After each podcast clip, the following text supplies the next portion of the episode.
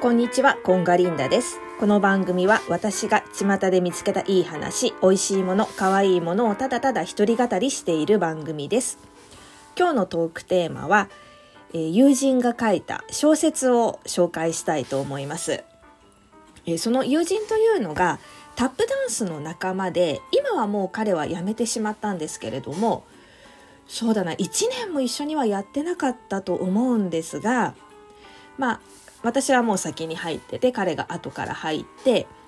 ちょっと見た目、あの、訳ありそうな方だなという感じだったんですが、まあ、の、和気あいあいとね、みんなそういうことには触れずに、和気あいあいと楽しくやってたんです。で、初め彼は、えっと、サラリーマンだったんですけど、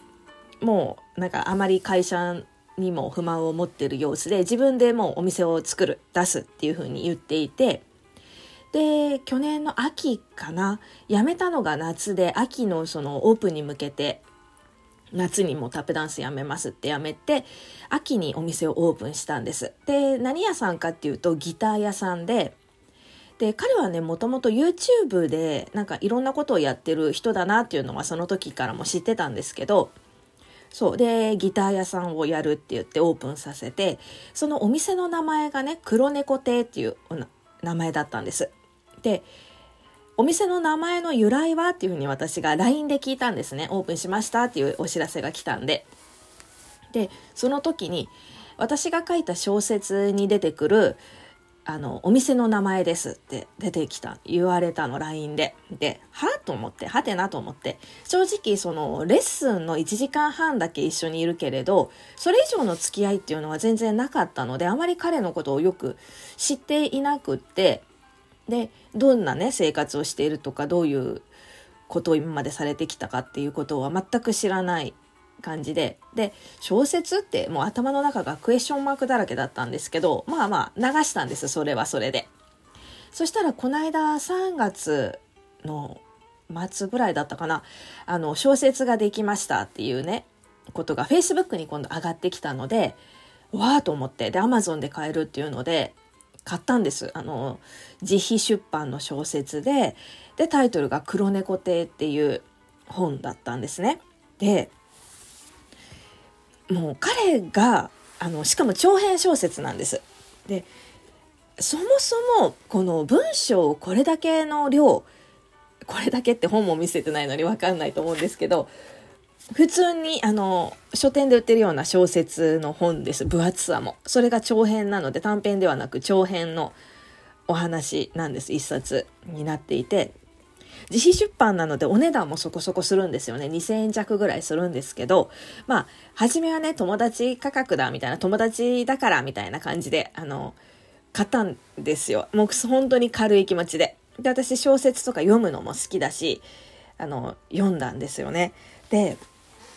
正直言うと初めの数ページ読み進めるのがすごい辛かったんです。あの字も小さいし、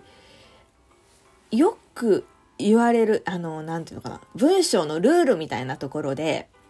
会話文はこう一つ一つこう区切るでしょ、開業していくでしょ、普通っていうか大体。で、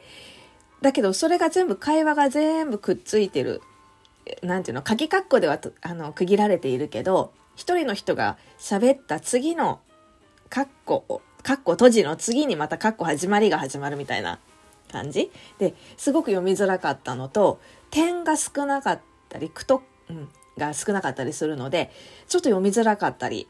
あとね、えっ、と、描写？あえっ、と、なんて言ったらいいんだろう。なんとかのような、比喩表現って言えばいいんだっけ？なんとかのような、なんとかで、なんとかだっていうのが、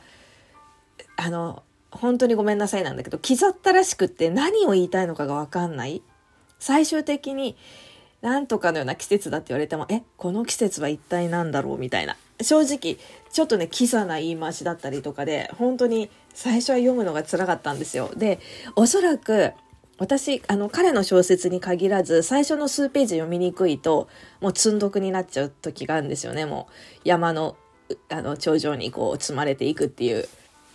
感じの本が結構あったりするんですよ。で、最初の数ページ突破できると、そのままもうその小説にのめり込んで、うわーってなれるっていうのが、私の場合、本当に最初の数、もう本当1、2ページが勝負っていう感じなんですけど、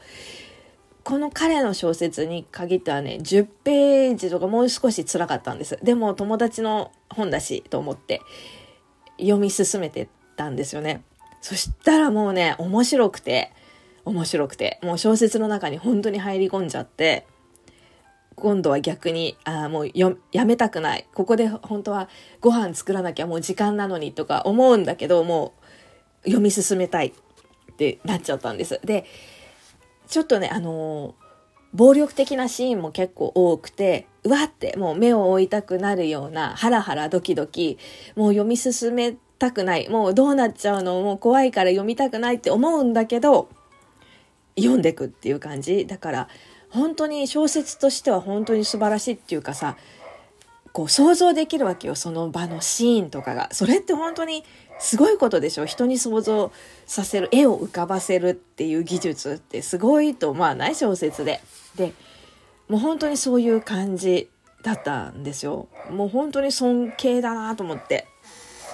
そもそも文章を書けるっていうことがすごいと思うしこんなに長編で書けるっていうことも、ストーリー仕立てでね、書けるっていうこともすごいし、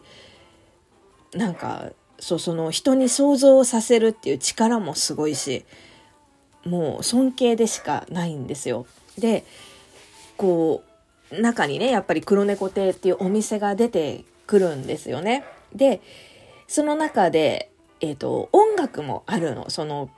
音楽も出てくるの。こういう歌詞が書いてあってこういう歌を歌ったみたいな描写もあるんだけど実はその彼はお店が黒猫亭でしょ？で音楽もやっていてその小説に出てくる音楽も自分でやってるんですよ。だから小説の中がリアルにあるわけ。